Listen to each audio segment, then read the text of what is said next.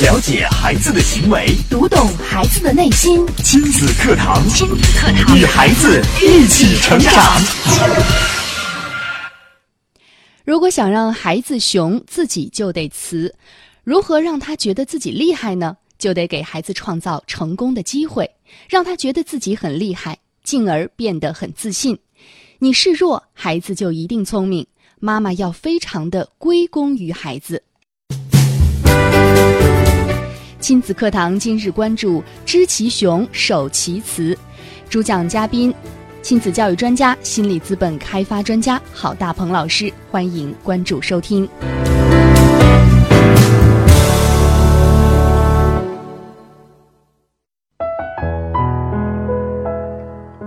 欢迎大家锁定九三一郑州经济广播，收听每天上午十点到十一点为您送上的亲子课堂。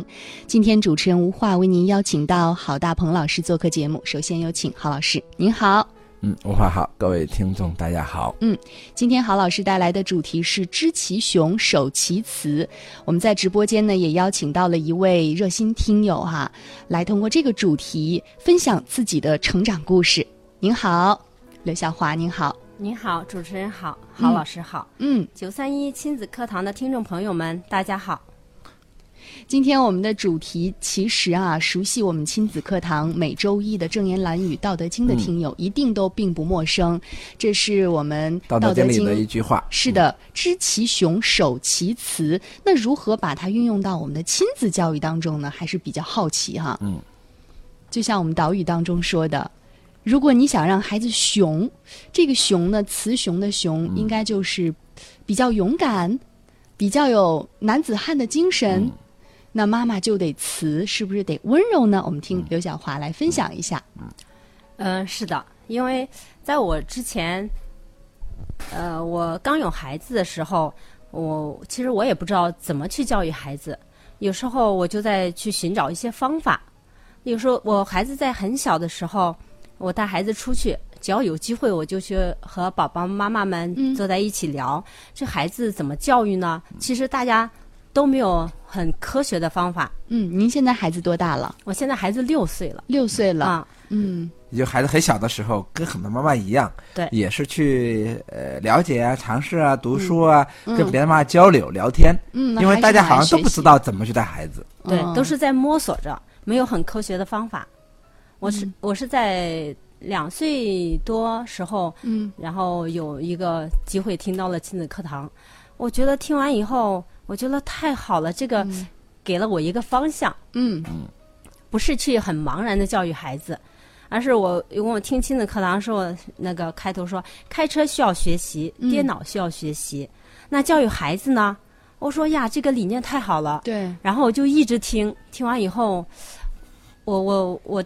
孩子是怎么原来是什么样？我觉得现在我今天就过来想夸夸我的孩子。哦，就是按照我们亲子课堂理念养了三年多的孩子，对对，养了四年的孩子什么样子呢？那你说说。那个，我我我儿子现在哈，他现在有一个很多妈妈有一个问题，就叫孩子早上叫不好叫，起床叫不起来。我都觉得很纳闷儿，这很简单一件事啊啊！为什么叫孩子这么难叫呢？我的孩子上幼儿园，早上七点起床，嗯，我会六点五十叫他，给他十分钟的醒的那个时间，听听听音乐，听听故事，然后七点叫孩子，给孩子说宝贝儿，嗯，时间到了，该起床了，嗯。啊，我给他二十分钟时间，洗脸、刷牙，都自己干吗？啊，自己干，叠被子、穿衣服，然后二十分钟完成，他就会告诉我妈妈几点了。我说那你请看一下表几点了。他说那七点二十。我说那请你自己给自己盖一个小盖章。他就会给自己盖一个小盖章。嗯，然后再玩二十分钟，七点四十出发上幼儿园。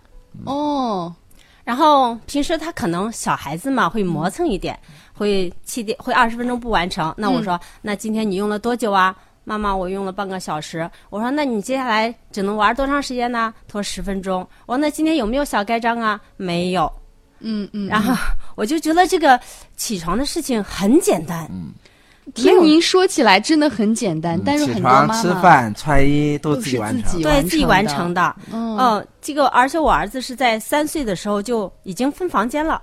哦，很好分。很多人都分不了。对，他三十多分分房，不仅分床，而且分房间了。哦，男孩因为子哦对男孩子，因为在没有上幼儿园之前，呃，我有一个那个那对那时候我还没有孩子的时候，然后有一个妈妈我们见了，她说呀，你以后要有孩子的话，这个分房是一个大问题，特别不好分。我说呀，这个这个事情好大呀，一直我都觉得是头等大事。但是通过这个亲子课堂这个理念，我感觉这个分房间嗯真的不是什么好简单，不是什么难事，嗯，就是一下就解决了。就是很多妈妈她呃，可能一开始没有想过要早一点的分房间，也不知道分房间对于孩子彼此之间的这个重要性。而且很多也分不了，想分不了他分不了。哦，可能要一直到小学了，有些家长想，哎，是不是该分房间了？那还就没有分很难了。嗯对，所以你看，小韩呢，他呃，从起床、起是这个吃饭、洗漱，到上学，到晚上睡觉，到分房间，那对他来说很简单、很好玩、很有趣。嗯，但是对很多妈妈来说呢，他很难。对，那很多人就很羡慕，哎，那小孩怎么做到的呀？那小华呢，可能按照我们亲子课堂按的几几年的时间，嗯就做到了今天的结果。嗯，那怎么做到呢？那大家很肯定很想知道，就是呃，那你到底用了亲子课什么理念，就让你的孩子自动自发自觉呢？自动自发自觉，真的是这样啊。郭老师，我还没夸完呢，啊，没哦夸完，，完了继续夸。我还想自己继续夸哈。嗯然后我儿子在今年六岁，然后他的衣服都是我帮他洗完晾干以后自己收、自己叠、哦自己叠放到柜子里。嗯然后因为他们在这个学前班会有一些作业哈，就他的书包都是自己收拾，我从来不帮他收拾书包。嗯然后比如说我们外出游玩，自己的东西，我说你都需要拿什么东西，嗯他把自己东西装一下，我从来不帮他背他自己东西，他自己东西自己背。嗯然后平时啊，洗自己的小内裤啊，嗯，然后自己的鞋子自己刷。他刷鞋的时候还特别高兴，然后刷着唱着歌，刷着唱着歌，特别开心。他几岁的时候就让他做这些事情？我们不到六岁，不到六六岁之前都开始已经锻炼这些东西了。啊，哦，就是唱着歌。刷着鞋，对，好像每次刷鞋，他不是说不开心的事情，然后他会很开心的去做这些事情，然后还会说：“妈妈，你给我拍一些视频发给那个小姨、二姨，然后让他们看一看。我说：“好的。”然后他们有时候发到朋友圈，他们会回应什么？嗯你这是在使用童工。嗯，啊，哇衣服真的很也衣服也很自己洗对，而且我儿子还非常的绅士，是一个勤劳的小蜜蜂。嗯我们家的垃圾都是我儿子承包的。嗯。每哎，我就很好奇，是从这个第一次就让孩子动手去做，还是说以前其实都是我们自己做的，但是接触亲子课堂之后，慢慢做了调整？你看他儿子才两岁多就听亲子课堂了呀，对啊，所以按照我们的理念，一次性做对的呀，一次性做对的。嗯 是不一定。然后我讲一我讲一个故事，嗯嗯，为什么我现在我儿子说他是一个处理问题的高手？嗯。就是在一个月前，我妹妹打电话上让我们去她家里玩儿，所以老呃老三小妹和我带着儿子就去二二妹家了。然后去的时候晚上玩了了以后，小姨要走了，刚好包包里有一个奇趣蛋，然后他就那因为奇趣蛋分男生和女生，对，他那个就给我儿子了，因为我二妹家是个女孩儿，嗯他就给我儿子，我儿子一打开一看，哇，小汽车，好可爱的小汽车，男孩就喜欢小汽车，嗯特别喜欢，然后他就放起来了。我们是第二天走的，第二天中午走的时候，儿子就说：“妈妈，那个小姨昨天给我那个奇趣蛋里有个可爱的小汽车，我特别喜欢。我说：“哦，那你放在哪里了？”他说：“我放在二姨家门口的鞋柜上了，一会儿走的时候我再拿。”哦，我说行。这个时候，二妹家的二二姨家的妹妹发现听见了，噌的一下跑过去，把那小汽车一下子夺到手里，然后转身就跑。这个时候这，没听过亲子课堂。这，这怎么办？大家想想啊，就是这是个场景啊如，果发生这种情况了，下面我跟你说，我儿子说，因为儿子觉得这个小这个东西是小姨给他的，是他的。送给他的。然后妹妹先下手为强，夺走了。哇，这个场景我不敢想象，简直像跳锅一样。大大家想想，就是在你如果遇到这种情况的话，你会怎么办？嗯，一般孩子遇到这个情况，就会肯定会求助于妈妈，或者直接就有反应啊，那是我的，或者就直接去抢啊。对，两个人就就就抢，那是我的，一个不给，一个要给。哦，我说我说，那情绪太激动了，我在这儿想完了，对，关键是妈妈会怎么做哈？完了，我说就是一个怎么办？完了，我就在这儿想，我说呀，我就给儿子商量，我说这是小我我首先要同情我的孩子，因为抢走了嘛，我这小姨给你的，嗯。然后被妹妹抢走了，你非常伤心，对不对？嗯，妹妹也想要，那我们怎么办呢？两眼两两眼都是 流泪啊啊，说嗯，妈妈，你去帮我把它抢回来吧。我说那妈妈也不能去抢啊。他说那不行，我就要要，这是我的。妹妹太不讲理了，这是我的，就非常崩溃的那种，要求我嗯去跟他要回来。嗯我就说我说了，那儿子咱俩商量商量。我说那小姨给你的确实是妹妹帮你拿走了，然后我们下楼在超市，然后再买几个，打开看一看有没有一模一样的。如果有一模一样的，我们就上来给妹妹换一换，交换一下，好不好？儿子说：“那好吧。”然后嗯。我就带着儿子下楼了，嗯嗯嗯，买了好几个，打开没有一模一样的，你可以买女孩版的，换成公主，不行，那他孩子就是认准这个东西，我就要那个。就要这个，他就要这个对换是不可能，除非一模一样的。然后买了几个都不一样，儿子一看都不一样，哇，又哭了，又崩溃了。又崩溃了。然后我说，我说这怎么办呢？而且那时候天特别热，中午十一点多了，嗯我我我在外面嘛，因为我们已经下楼了，嗯我就拉着儿子，我就找了个树荫坐下来，因为肯定这一时半会儿解决不了问题，对，我也不能急呀、嗯然后坐在马路边，我就问儿子怎么办呢？说妈妈，我也不知道，妹妹妹妹不给我，我们也没有一模一样的给她换。他说妈妈，那你打妹妹一顿吧，让她还给我。我说我说你是不是妈妈的好宝贝？那妹妹是不是二姨的好宝贝？嗯再说了，我说我要做好妈妈，不能打人。嗯，好，我们先听到这里哈。这个事情发生之后，孩子的反应其实非常正常，就是属于孩子正常的一种一种宣泄、一种反应。他已经向你要求了不同的方式，比如说你帮我抢回来，对，然后你又提出一个建议，咱们再去买几个，看看有没有一模一样的。结果还是不行，孩子又提出要求说你去打妹妹。那我相信您肯定不会这么做。既然孩子是处理问题的高手，那么我们想知道接下来到底是怎么处理的。咱们稍事休息一下哈，待会儿欢迎大家继续锁定九三一郑州经济广播收听亲子课堂广告之后继续回来。了解孩子的行为，读懂孩子的内心。亲子课堂，亲子课堂，与孩子一起成长。欢迎大家继续锁定九三一郑州经济广播，收听每天上午十点到十一点为您送上的亲子教育节目《亲子课堂》。今天主持人吴化为您邀请到亲子教育专家、心理资本开发专家郝大鹏老师和我们的热心听友刘晓华做客节目，分享的主题是“知其雄，守其雌”。刚才我们听到刘小华一直在夸赞自己的孩子哈，正是呃通过分享自己是如何引领孩子的，来体现出知其雄，守其雌。那刚才呢，呃，我们的热心听友讲到他和儿子在亲戚家发生的一件事情啊，争夺这个健达起取蛋里面的小汽小车。嗯那大家想一想，如果不是小华的话，如果大家的话，一般会怎么办？如果你要是一个爸爸，就是孩子撒泼了，嗯或者孩子去这个就不讲理了，我就要，因为两孩子都要争嘛。嗯，如果说你前男朋友，你看我们在生活当中你经常见到，对吧？对，经常见到。那一般妈妈会怎么说？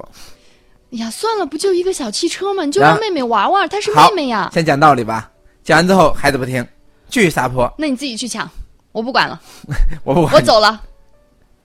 然后呢，还无效，还无效啊。更恶劣的在那打一顿吧。对你这孩子怎怎么这么？我再给你买一个不就行了呢？对，就会强硬的方式让孩子屈服。嗯，屈服。对你，你你不是厉害吗？你你能比我厉害？嗯然后他就强行的去给他，要不就吵一顿，要不打一顿，最后乖乖的就回家了。嗯嗯，很不开心。啊，你这是这种场景，我觉得在中国的家庭会上演无数遍。是，那有没有不同的版本呢？嗯，来继续听 刘霞华讲一讲，接下来怎么办呢？接下来，那我就接纳孩子这种情绪。嗯，你看小孩做的第一件事就是接纳这个情绪，那这个事情很重要啊。你看小华他把情绪和行为呢分开了，他说我接纳的是他的情绪，比如说不开心，比如说失控，嗯比如说这个失落，嗯我接纳的是情绪。你比如你要是我要你打打妹妹，我让你抢东西，那行为可能我没有接受，对吧？嗯，但是我接纳的是情绪，情绪，对，而且也没有跟情绪对抗。嗯嗯，然后呢？没有跟孩子，我就接纳他，我也很心平气和的，我们俩就坐在那讨论了半天呢，讨论好长时间。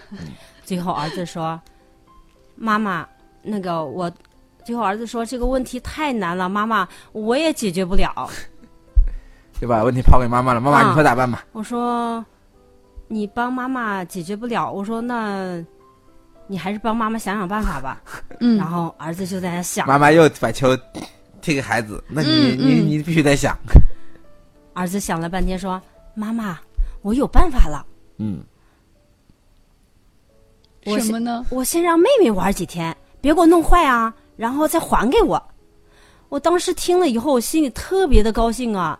我说好啊，太好了，宝贝儿，谢谢你给妈妈解决了一个这么大的难题。嗯然后我说你给二姨打个电话说一下怎么样？他给二姨打个电话，而且儿子在说完以后，我有这个办法了，然后这个大大叹了口气。哦，就我看着他那样子，好像如就是把对，如释重负把问题解决了。然后我就儿子给二姨打了电话，二姨说行，好的，就是答应了孩子。孩子然后听完以后，就是他也觉得这个事儿已经解决了，是没有那么纠结，没有那么生气了。嗯然后我就看着儿子说：“我说儿子，你真的长大了，我有一个会帮妈妈解决问题的小宝贝。”儿子特别自豪的说：“妈妈，我是解决问题的高手，你以后有世界上最大的问题就交给我，我来帮你解决。哇，太所以你看开心了，所以你看，就把妈妈耐着性子把问题给孩子，孩子说我不会，让很多妈妈说你咋不会呀、不会也得会，或者是来我帮你办。嗯，很多妈妈会把很多问题揽在自己身上，对吧？是。总觉得自己很牛、很厉害、很大人呢，因为所以呢，很多妈妈呢总是自己扮演那个强的角色，嗯熊的角色，嗯，就厉害的角色、了不起的角色，那别人就怎么办？别人就不行。对，所以我们把这个机会给到孩子，解决问题的机会给到孩子，嗯那剩下的就是孩子真的想到了解决问题的办法，而且谁有成就感？孩子呀，对，而且他对一生的这种自信呢都会有累积。嗯其实这个让让孩子就是厉害，让父母变得弱一点，这个观念是在前一段周润教师教授课堂上讲的。嗯，听完以后，我就回家我就在想这个问题，我觉得这个特别好。然后还写就是如果如果想让老公强，你老婆也得变得弱一点。我原来是示弱啊，不是变弱啊是要示弱，所以变弱，变弱的话觉得变得无能了。对示弱就是我很很厉害，但是我不在呃老公面前、孩子面前逞强。嗯我不是说哎我很了不起，而是示弱，嗯给到别人展示的机会。对所以，在教育孩子的这个过程当中，我现在遇到类似的问题，我不会再焦虑。嗯但是我我我觉得你刚想这么多啊，我觉得大家很肯定很羡慕，觉得哎呀，你就按照我们的理念养的，我我我也觉得这一定有个过程，肯定不会说你一学都变这么好，或者儿子也不可能这么快就说哎立刻变成一个听话懂事儿，或者是一个能解决问题的，嗯，能敢去面对问题的一个孩子，是，而且习惯还这么好。对，尤其是收音机前的听友，可能之前没有养成这么好的习惯，从当时怎么现在开始，做到的？他想改变，但是改变的过程啊，可能会有点？曲折以。前怎么做的？不可能做这么好吧？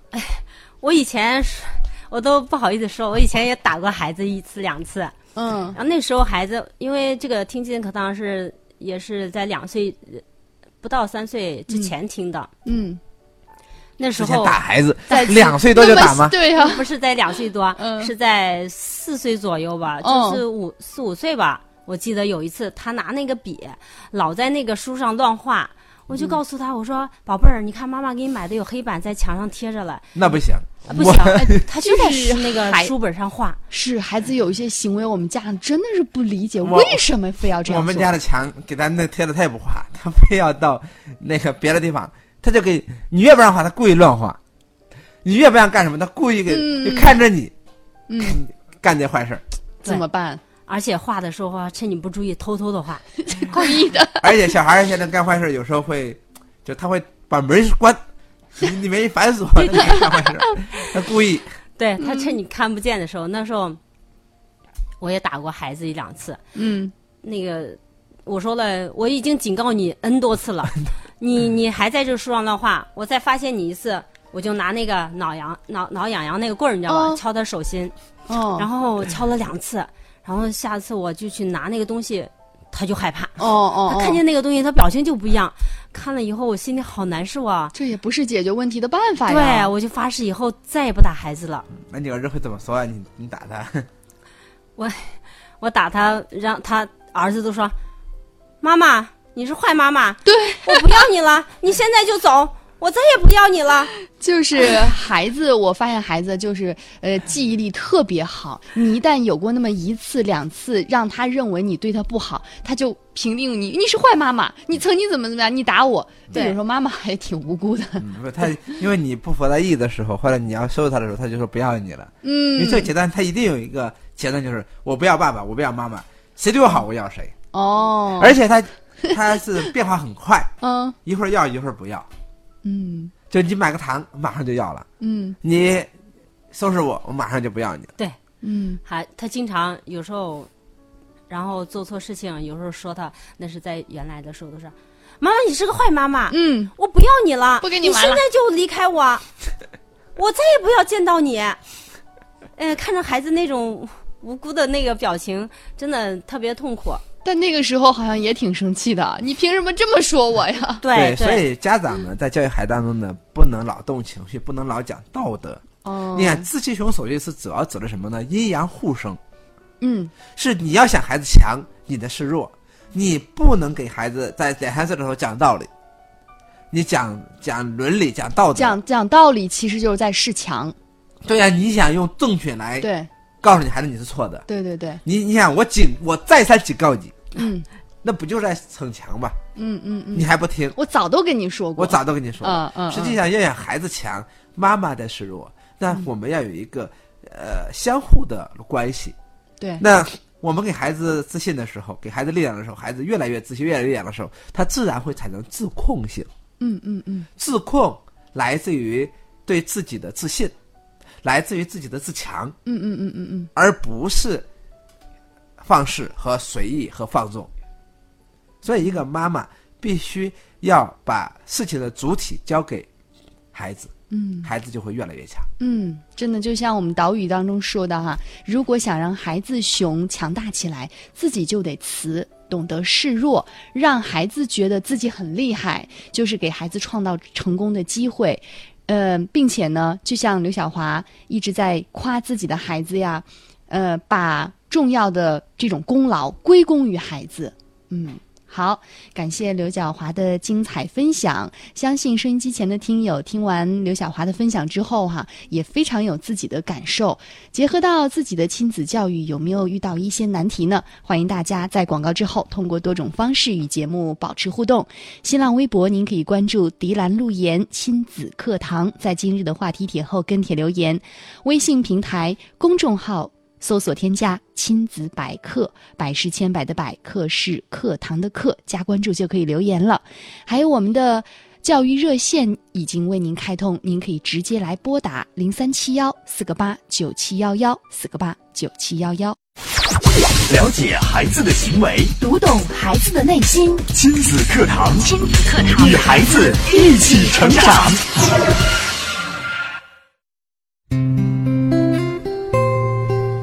好的，那接下来的时间呢，继续回到亲子课堂节目当中。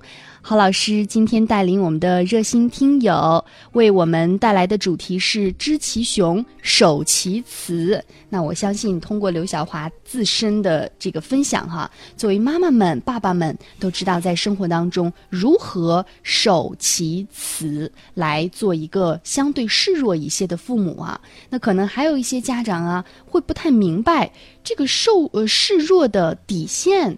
或者说我不能一直示弱吧？如果他真的做了一些让我很气愤，啊示弱应该是成就孩子，不去跟孩子对着干。对着干啊示弱就是让孩子看到比你强的部分。啊，嗯这个呃，那我们可以再听听小孩孩的，比如说孩子生病的故事啊，别的故事当中怎么去体现示弱的，好不好？那个我相信这个在孩子小的时候，这个生病对一些妈妈来说都是一些头疼的事情。但是通过母这个亲子大学这个亲子课堂的学习，嗯我感觉这个孩子生病、感冒、发烧啊这些东西，我也觉得是很简单的一件事情，不是很纠结的一件事情。嗯我儿子在最小的时候，呃，他感冒发烧，因为那时候没有听过亲子课堂，不知道怎么去教育孩子生病啊，这各方面也是很纠结。就像那有些妈妈没有通过学习一样，抱着去医院，看着发烧怎么办，医生各种处理，然后吃抗生素啊什么的。通过学习以后，这我儿子大概就在三四岁的时候，因为孩子小，可容易就是及时引起发烧，然后感冒引起发烧，嗯，这是很常见的。对，很常见的。在一般的情况，大人就会抱着孩子，因为一要发烧就去医院打点滴啊，吃抗生素。但是我通过这个亲子课堂学习，我没有那样去做。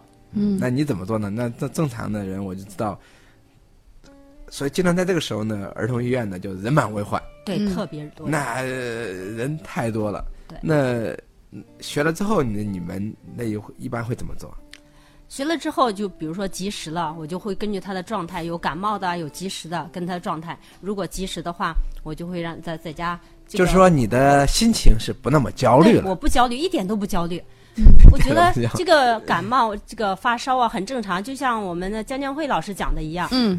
这个孩子发烧，他是身体里头有两种细胞，一个坏的，一个好的，让他们去对抗打架。嗯，然后这也可以增加孩子的抵抗力。对，我们不是人为的去医院，然后用一些药物啪把他们全灭了，然后这个你可能把好的也灭了。嗯。对好的坏的全灭了，孩子这个抵抗力这这一块儿就就就越来越弱。嗯，我我他的同学也就意味着就是不用再用强行的外力把孩子给弄好。你看示弱就是说，那你只要没事儿，问题不严重，哎，我们就可以跟他共处，对嗯而不是用一个外力说把他消灭、把他干掉。而且在这个过程当中呢，在共处的过程当中呢，提升孩子的免疫力和自愈力。嗯对只要孩子发烧，可能免疫力提升。对，那这个过程他会不断的会构建孩子的整个生命的系统的构建。是我还我儿子在最初发烧的时候，他他有时候一般要三四天，甚至四天多，我记得很清楚。我估计他妈都呃第二天、第三天都疯了对，我。特别，但是我、我我通过学习，我觉得很正常。他烧了很正常，就让他在家里休息。然后真 他说是一个强大的妈妈。他说妈妈，我想就是我们示弱是内心强大，对，外面展示的柔柔软是柔软，温柔叫我们还有一个词叫温柔的坚持是啊。你温柔的坚持，这个可能只是更精准一些，嗯嗯就是我既要坚持又要温柔，而不是用强行的力量去来去怎么样。嗯儿子有时候会说：“妈妈，我这好无聊啊，我想干什么干什么。”我说：“可以，儿子，但是等你病好了，你就可以做了。”他说：“妈妈，我想吃什么什么。”我说：“可以，儿子，等你病好了就可以吃了。这都是我们讲的理念啊。真的是我们的理念哦。对，然后他觉得妈妈这生病太不好玩了，这也不能干，那也不能干，太没意思了。我说那生病只能在床上休息，只能休息。然后他就觉得好无聊啊。我现在这个我儿子如果发烧，最多两天就哦自己好了，哦，现在你的孩子身体状况怎么样？挺好的。基本上不生。病。嗯，生病不多，但是生病一次就前几天，因为他是呃，我因为儿子是七月底要表演节目，他们要毕业嘛，嗯然后就在这个星期六要表演，星期三因为疱疹，然后去院呃去去去幼儿园的时候，校医检查疱疹，怕传染回来了，然后星期三你想想，星期四、星期五就两天，星期六要毕业典礼，孩子大班要表演节目，回来了老师就特别紧张，给我打对呀、电话那肯定不行两天怎么泡着就好了啊，吗？抛着，而且满这个哦张开嗓子上面全是那个点点儿哦，就是特别紧张。老师说呀，那个你有没有给孩子去医院检查呀？我说没有，还没去呢。那么严重，不啊，那么严重，你打针呀？赶快去吧，看看打打针或者什么，赶快好，要表演节目。来不，而且现在来不及了。我其实我心里可淡定，我说，但是我也不能说，我说嗯行行好，嗯嗯嗯我说马上去看，我没有带着我儿子去医院，在家就是喝水，然后在家休息，不到两天自己好了，发烧快烧到三十九度了，嗯然后自己就好了，嗯就完全好了，嗯嗯，一点问题都没有。对对，当然我们说泡着也好了，这个啊就慢慢就再过了一两天，两天完完全好了。嗯，这种方式其实也并不是说所有家庭。因为要根据孩子具体的你的身体的体质和抵抗力，是吧？有一些他可能经常生病，一有病你必须得吃呃药。不，正是因为嗯，不合理的对待，对对对，所以才经常生病。不合理的对待。嗯凡是经常生病的，就是因为他有时候你老是呃不合理的对待，比如说一有生病都很慌、很着急，比如家里有情绪，嗯，家里情绪不稳定的人，孩子容易生病。是就是老是去用医疗干预的人容易生病。是，对，把这个自身的抵抗力、免疫系统都打破了哈，打乱了。所以儿子现在都说：“妈妈，我身体里边好的细胞非常强，会把那些坏的细胞就打跑了。”对我说：“是的，是的。”所以说现在他这个发烧之类，我爸爸包括爸爸现在，爸爸觉得他发烧了该干嘛干嘛，一点儿就不去紧张。嗯，然后孩子现在他这个有个发烧感冒挺正常的，自己就看过去了。嗯对，我们已经感受到刘晓华内心的强大了哈。嗯，好，非常感谢郝老师的精彩讲解。那今天的亲子课堂就到这里，明天上午的十点到十一点，我们不见不散。